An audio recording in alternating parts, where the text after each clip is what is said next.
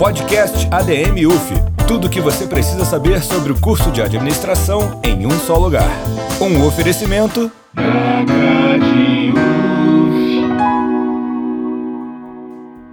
Olá, queridos coleguinhas estudantes de administração. Começa agora mais um episódio do podcast ADM UF. E hoje nós vamos destrinchar para vocês um dos assuntos que os alunos têm mais dificuldade no nosso curso.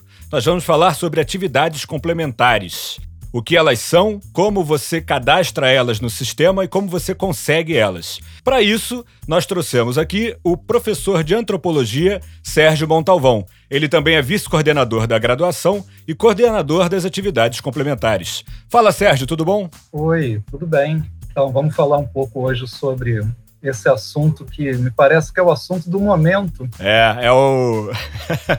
Tira noites de sono de muitos alunos, isso aí, principalmente quem está se formando, está ali a partir do sétimo período. Sérgio, para começar o nosso papo, qual é o objetivo das atividades complementares? Pois é, atividades complementares, elas têm uma importância grande para quem está na universidade, se nós considerarmos que o estudante universitário, além das suas disciplinas formais, curriculares, é, deve estar atento para o que está acontecendo ao redor, né? ao redor da sua atividade principal. Então, existe um currículo, né? que é o currículo de X horas que tem para a graduação, e existe o currículo livre, vamos dizer assim, complementar, e é isso que essas atividades estimulam, que vocês possam utilizar também tempo fora daquele momento de sala de aula para uma série de estudos livres, mas que tenham alguma relação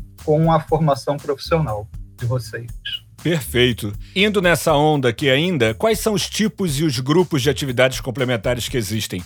Para os alunos entenderem o que, que eles podem fazer, onde que eles podem atacar para para resolver essa questão? Pois é, nós temos um regimento de atividades complementares que foi aprovado né, ainda no, nos, nos, primeiros momentos, não digo não foi no primeiro ano, mas foi, enfim, ainda na, no período de coordenação do professor Ariel, né, comigo ali na, na vice-coordenação, e esse documento foi aprovado em 2017, finais de 2017. É, a nossa preocupação naquele momento foi evitar, como era feito até então, que os estudantes concentrassem as atividades complementares em uma ou duas atividades apenas, como era possível no regimento anterior. Então, se você tem um curso de oito períodos, né, são quatro anos, é interessante que, primeiro, vocês possam ir fazendo as atividades complementares no decorrer desse tempo e não concentre tudo para o final, já vem, vão fazendo desde o começo. E não façam apenas um tipo de, de atividade complementar, isso que é importante. Então, em função disso daí, é que foram criados três tipos de atividades complementares. Como é que o estudante, a estudante, podem entender que tipo de atividade complementar está fazendo naquele momento?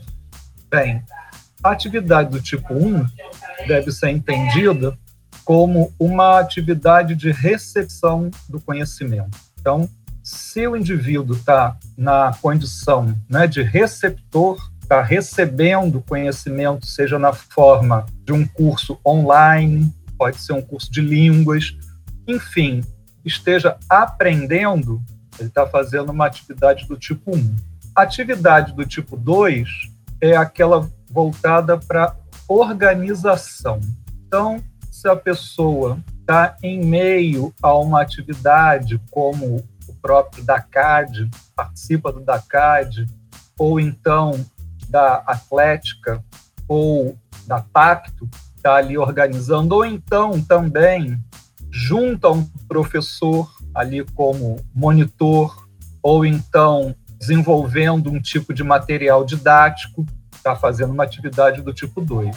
A atividade do tipo 3 é aquela em que os estudantes estão na condição de produção do conhecimento.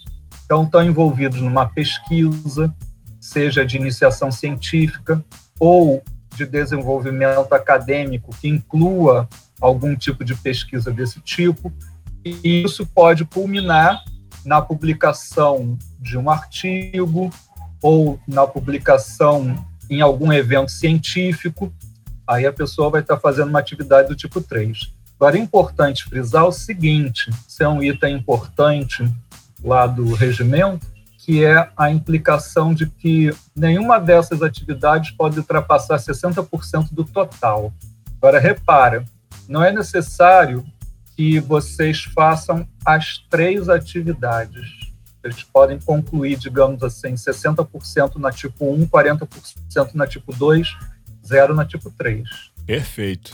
Galera, acho legal lembrar aqui que essa semana a gente fez um post lá no Instagram do DACAD falando sobre o Centro de Línguas e Culturas da UF, que entra como horas complementares, tá? Ele lá tá tudo discernido os serviços que tem, tem o PULE, o PROLEM, enfim, Idiomas Sem Fronteiras. Tem vários recursos dentro da UF que vocês podem estar tá procurando que servem como atividades complementares, tipo 1 nesse caso, como o Sérgio descreveu aqui. Ô Sérgio, quantas horas de atividades complementares são necessárias? São necessárias 210 horas de atividade complementar.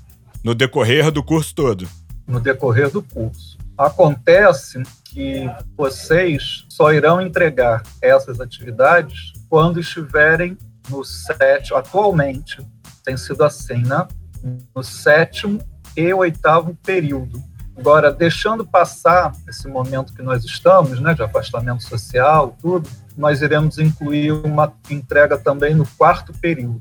Isso ainda não está acontecendo, né? está em vias de acontecer. Maravilha. E aí os alunos vão ter dois, é, dois momentos em que eles podem fazer o upload das atividades complementares deles, né? Um no quarto e outro a partir do sétimo, correto? Correto. Agora foi legal você usar o termo upload, né? porque no momento é assim que está sendo feito e vai continuar dessa forma, podendo utilizar o site da coordenação, o site da coordenação SGA. Ali nós temos a barra de serviços, onde será possível então fazer o acesso utilizando o CPF e a senha do sistema IDUF. Entrando na aba de acesso, vocês vão poder é, anexar os comprovantes de atividade complementar, porque anteriormente nós fazíamos o recebimento físico daquilo que nós chamamos de dossiê de atividades complementares. Né? Esse nome pomposo nada mais é do que a identificação de vocês, porque depois da entrega, sou eu quem vai certificar o recebimento e essa certificação depende de alguns itens aí da, na documentação. Então, eu faço esse papel de receber e certificar, mas a entrega já está sendo feita e continuará a ser feita no site da coordenação, o, que é muito bom para todos nós. Sim, eu mesmo entrei no site, fiz assim uma uma simulação de como fazer o upload das atividades complementares. E é, você entra assim, vou descrever aqui rapidinho, gente. Você entra no site do SGA, vai na parte de serviços, aí lá você vai entrar com seu CPF e sua senha IDUF, vai entrar numa página, nessa página você vai no link no canto esquerdo escrito chamados Nessa parte de chamados, você clica em atividades, atividades complementares. Vai abrir o formulário que vocês precisam preencher para cadastrar as suas atividades complementares. Ô Sérgio, como que a gente comprova a realização das atividades complementares? Por exemplo, eu fiz um curso do Prolem. Qual documento que eu devo anexar nesse site do SGA? Essa é a pergunta fundamental, porque para a coordenação de atividades complementares, nós necessitamos receber um documento que, primeiro, demonstre quem é que está comprovando aquilo para vocês. Então, você falou do Prolem, é o Prolem que tem que oferecer essa documentação no, no seu papel timbrado, assinatura do responsável, etc. Esse é o primeiro item. E não pode esquecer de colocar ali o quê? A data em que a atividade ocorreu, ou período, mês X do ano tal, até o mês Y do outro ano e um número de horas. Isso é muito importante, porque o regimento trabalha com uma limitação. Então, curso de línguas, você fez aí 3 mil horas, ok?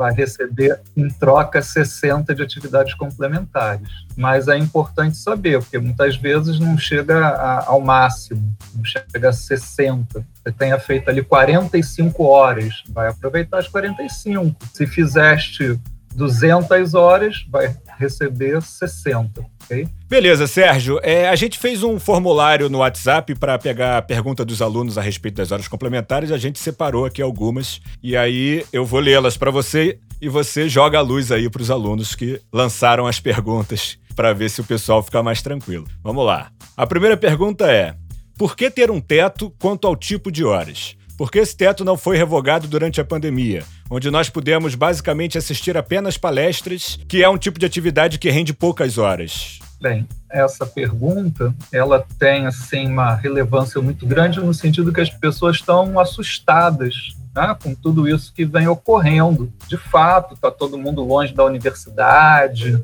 e o tempo está passando, etc.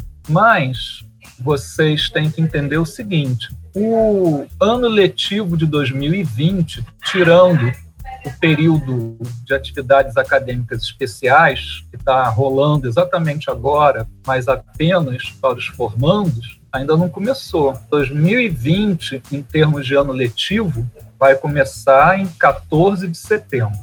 Então, nesse momento, né, o que tem acontecido é toda uma limitação para as atividades presenciais e a universidade está tentando suprir isso daí com lives e outras atividades na web, mas esse pleito dos alunos, que é uma coisa que tem tudo a ver com o momento que nós estamos passando, né, vai impactar de fato e nós vamos rever, eu acredito isso será revisto, esses tetos que estão sendo colocados aí como uma limitação perante as limitações existentes quando iniciar de fato o ano letivo, ou seja, a partir de setembro. Então, lá na frente, depois, inclusive, de reuniões, chamadas reuniões de colegiado do curso, uh, nós teremos uma posição, eu espero, que mais positiva em relação a isso. Maravilha, Sérgio. É, a próxima pergunta ela vai um pouco nessa linha também. São dois alunos que fizeram perguntas muito parecidas. Aí eu juntei as duas aqui para ficar mais fácil até para você responder. Então vamos lá. Se não me engano, o curso de administração é o único que funciona dividido por tipos de atividades complementares na Escola de Negócios da UF. Devido a essa inovação, se houver uma dificuldade de muitos alunos em completar o novo programa de atividades complementares, ele poderá ser facilitado sem perder o seu objetivo? Aí a segunda pergunta que vai nessa onda também. Haverá alguma flexibilização quanto aos tipos de atividades e suas porcentagens, considerando que na pandemia temos menos possibilidades de participar de atividades diversas? Essas duas perguntas, que eu entendo que elas estão interligadas, inclusive, né? Isso. Tocam num ponto que é uma inovação, acredito eu, não só dentro da escola de negócios, mas talvez na UF como um todo que é a introdução dos tipos, que na verdade vem causando polêmica desde que foram introduzidos, mas no entanto eu não vi até hoje ninguém deixar de se formar por causa disso. O fato não ocorreu. Né? Eu só posso dizer com toda certeza, porque né, faço a certificação das horas e até agora isso não se tornou um impedimento para ninguém.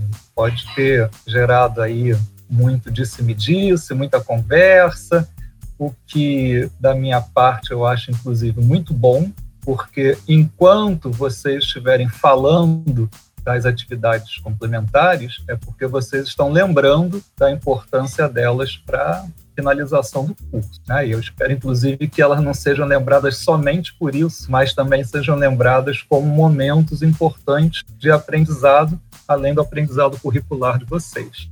Bem, os tipos, como eu disse no início do nosso bate-papo, né, eles têm apenas uma limitação. Agora, veja bem, é, é claro que o tipo 1, que é o do receptor, é aquele com mais chances de ser concluído, de ser feito, tanto em termos de tempo que a pessoa pode ir fazendo ali diversas atividades online, etc. Tem a possibilidade de colocar uma quarta disciplina optativa ou uma eletiva no seu currículo para obter determinadas horas ah, tendo feito isso, é a atividade mais procurada e também a mais oportunizada. Então, eu acho que a maioria dos estudantes talvez chegue a fazer o limite aí das 60 horas na tipo 1.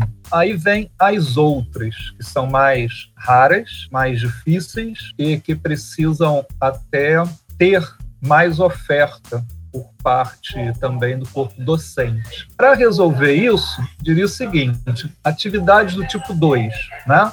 Nós temos assim três grandes atores que podem auxiliar, que são o DACAD, a Pacto e a Atlética. Perfeito. Então, quanto mais projetos vierem ah, desses atores, melhor. Ver o caso agora mesmo, né, daqui dessa experiência do podcast, é uma atividade de tipo 2. Vocês estão organizando é, forma de disseminar o conhecimento.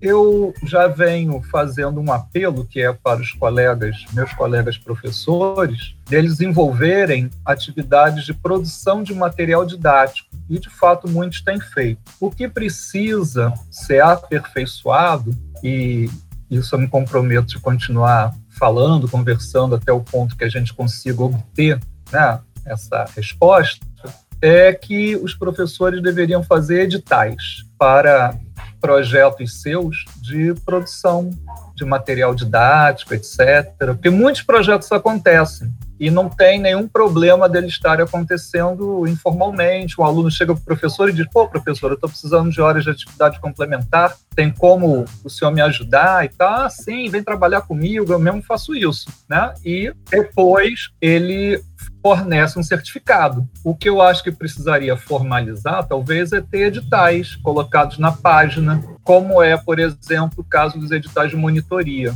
Perfeito. E nesse caso específico que você citou agora do, de projetos dos professores, como que o aluno teria o documento para comprovar essas horas complementares? Porque não é um, um curso propriamente dito. O que, que ele tem que buscar para comprovar que ele fez, participou dessa ação? Olha, basta uma declaração do professor assinada por ele, não é nada problemático. Inclusive, já foi disponibilizado um modelo para que os professores possam unificar esse tipo de certificado. Ah, uma outra coisa, deixa eu lembrar aqui. Então, é importante frisar também que a UF tem determinados programas que são importantes. Sei que nem todos podem fazer, inclusive por razões de tempo livre, que muitos não têm, mas é importante frisar que temos lá a monitoria, que é um programa tradicional e importante ainda. Temos as iniciações científicas, a iniciação científica da própria UF, que é o PIBIC, né, gera uma bolsa, e a iniciação científica PAPERJ, né, que também gera uma bolsa. No caso da iniciação científica PIBIC e FAPERJ, o professor pode escolher livremente um estudante e oferece a bolsa. No caso da monitoria, tem um concurso, concurso público para monitor. E temos uma terceira modalidade que eu acho muito interessante, que é a Bolsa de Desenvolvimento Acadêmico. Eu mesmo tenho, há cinco anos, enviado projetos para desenvolvimento acadêmico e recebido estudantes. Mas essa bolsa de desenvolvimento acadêmico é uma bolsa PROAIS. Então, é para alunos em risco social, alguma coisa assim, que devem se cadastrar na PROAIS para receber uma bolsa de desenvolvimento acadêmico que não necessariamente será realizada com um professor da administração. Essa bolsa pode ser em qualquer curso. Eu também, como professor da ADM, recebo estudantes de outros cursos, mas eles primeiro devem se cadastrar na PROAIS. Bem, no momento nós temos um projeto que o professor João Neves aprovou junto à prefeitura de Niterói, que também envolve estudantes da graduação. Então, todas essas tarefas aí são do tipo 2 ou 3, entende? Isso que é importante frisar. Sejam elas remuneradas por bolsa ou não. Perfeito. E elas são as mais difíceis de. que os alunos encontram mais dificuldade de conseguir, né? Então fica aí a dica, galera. É, Sérgio, a próxima pergunta é menos espinhosa. ela é mais, mais objetiva, vai? Para te facilitar aí também. É, como são calculadas as horas complementares? Por exemplo, um curso de 100 horas é computado integralmente? Bem, o regimento de atividades complementares tem toda uma limitação para cada uma das atividades. De fato, assim, eu não tenho isso decorado. Toda vez que eu recebo a documentação, eu abro o regimento e verifico ali e vou calculando dentro das limitações. Então, é importante, caso vocês tenham essa dúvida, que consultem o regimento de atividades complementares que está no site do SGA. Perfeito. Isso é legal frisar também, galera. Por exemplo, nunca é integral, nada é integral. A gente que participa do DACAD ganha as horas complementares tipo 2 por participar do DACAD. Só que você tem um limite, por exemplo, você pode até 30 horas por semestre. E ainda tem que respeitar o limite de 60% no valor total. Então o que acontece? A gente trabalha mais do que 30 horas pelo diretório durante um semestre, mas a gente ganha ali o teto de 30 horas por participar do diretório acadêmico. A mesma coisa acontece com quem participa da Pacto, a mesma coisa acontece com quem participa da Atlética. Beleza? Sérgio, a última pergunta aqui que a gente recebeu dos alunos. Agora, durante a pandemia, estão acontecendo muitos eventos, palestras, lives, porém algumas não possuem certificado que comprovem a participação. É possível fazer algum tipo de relatório para entregar como forma de participação? Se sim, quais os procedimentos? Bem, isso é uma coisa que está em curso, mas nós precisamos aprofundar, acelerar essa questão, porque quando foi feito o regimento, de fato ficou faltando incluir a parte do relatório. Mas nós estamos atentos em relação a isso, inclusive trabalhando em equipe, né, professores, estudantes também, para chegar ao modelo mais adequado. Porque, de fato, quando você lê o regimento das atividades complementares, você percebe que na definição do que são essas atividades, fala muito na palavra independência ou autonomia. Né? E quando você trabalha no âmbito da independência da autonomia, é muitas vezes difícil estar né, tá recebendo um certificado formal. Né? No entanto, também diz o regimento que todas as atividades precisam de acompanhamento de um professor.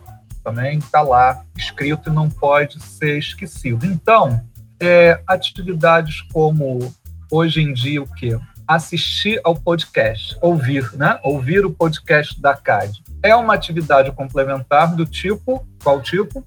Diz aí, ó. Um. João. Muito bem, viu? Do tipo um, né?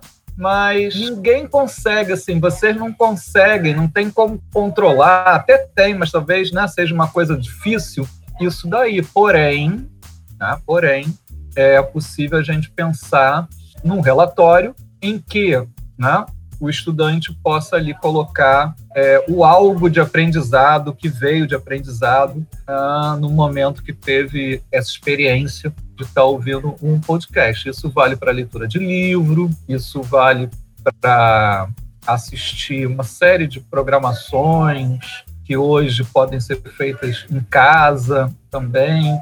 No entanto, essa liberdade, essa autonomia, né, tem um limite.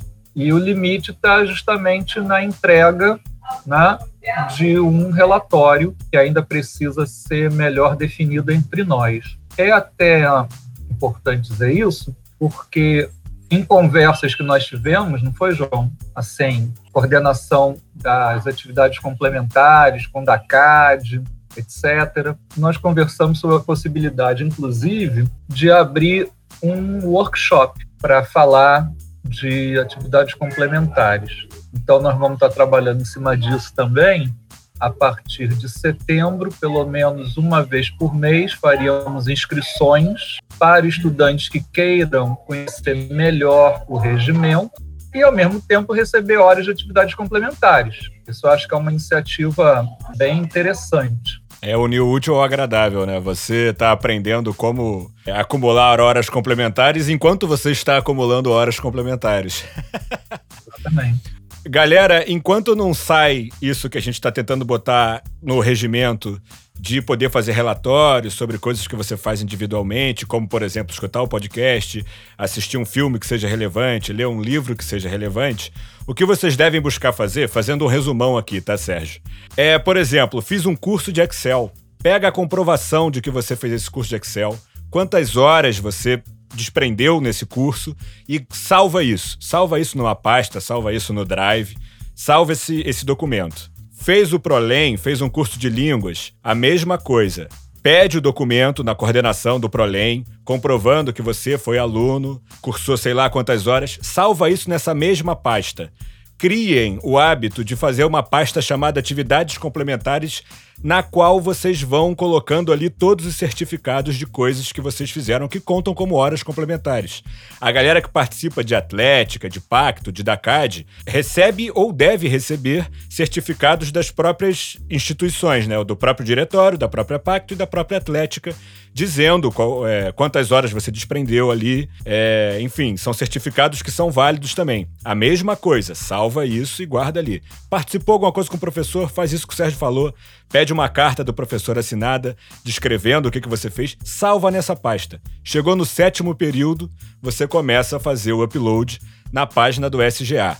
Muito em breve, a gente tá para lançar também uma videoaula mostrando como você faz esses uploads direto no site. É super simples, não tem mistério nenhum. Então, assim, se vocês estão preocupados com horas complementares, podem ficar cada vez mais tranquilos, porque isso está cada vez ficando é, mais claro para todo mundo. Não precisa ficar nervoso, assim como o professor Sérgio falou.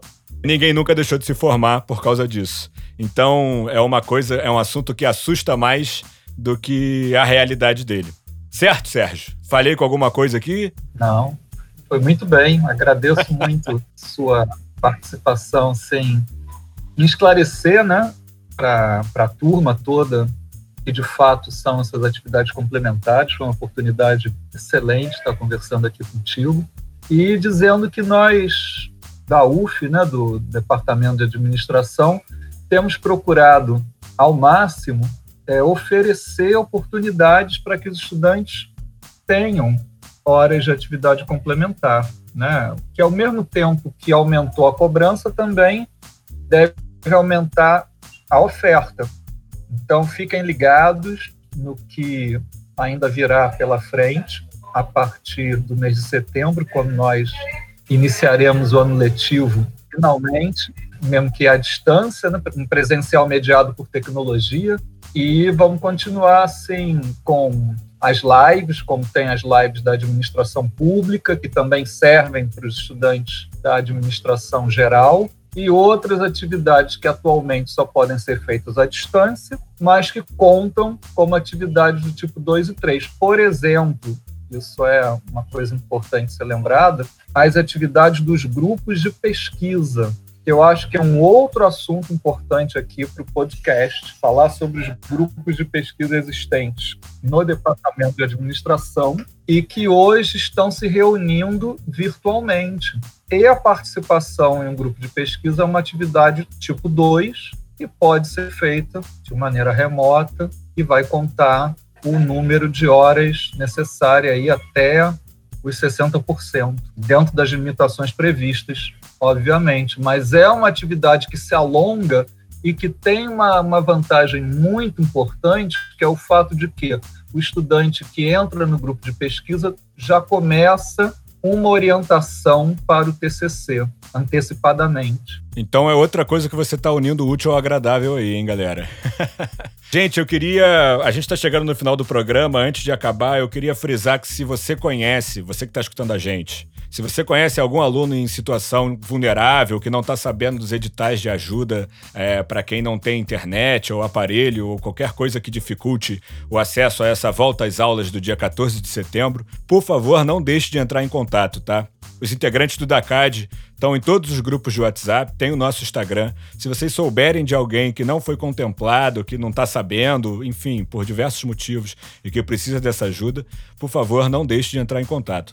Sérgio, você tem alguma palavra final para os nossos ouvintes aqui? Eu agradeço mais uma vez aí pela chamada do podcast da CAD para nós conversarmos sobre as atividades complementares e quero dizer para vocês que a partir de setembro, teremos essa experiência, que espero que seja a melhor possível, dentro das limitações existentes, que nós não podemos nos encontrar presencialmente, mas que possamos continuar nesse mesmo ritmo de estudo, mantendo aí o curso de graduação em administração da UF no patamar que hoje ele se encontra, porque o curso tem falsa modéstia, é um curso que obteve nota 5 né, no MEC e que tem a sua reputação alta e eu espero que todos possam continuar aproveitando o fato de estarem estudando numa universidade pública como é a UF. Maravilha, eu assino embaixo, professor. Gente, esse foi Sérgio Montalvão, professor de antropologia, esclarecendo as dúvidas sobre atividades complementares. Se vocês ainda ficaram com alguma dúvida, por favor, manifestem-se. É isso aí, galera. Fiquem tranquilos, fiquem em casa e até a próxima quinta-feira. Valeu! Durante a sua quarentena involuntária, informe-se de forma segura. Acesse os perfis de Instagram, arroba Dacad, arroba UFPrograde, arroba UFOficial ou no grupo de Facebook SGA Online. Se você tem alguma sugestão de tema ou dúvida, entre em contato com a gente pelo e-mail dacaduf2019@gmail.com ou por mensagem direta no Instagram @dacad_uf. Podcast ADM UF. Tudo o que você precisa saber sobre o curso de administração em um só lugar. Um oferecimento.